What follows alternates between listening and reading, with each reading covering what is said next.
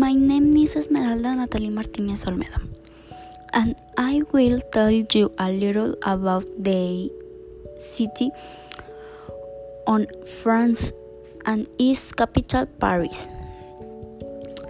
Paris is a city that you need a passport to travel.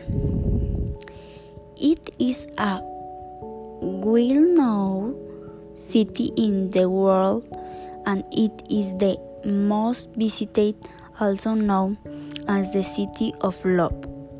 A city of mood apart has several, several attractions, attractions. One of them is the best known as Tower Eiffel.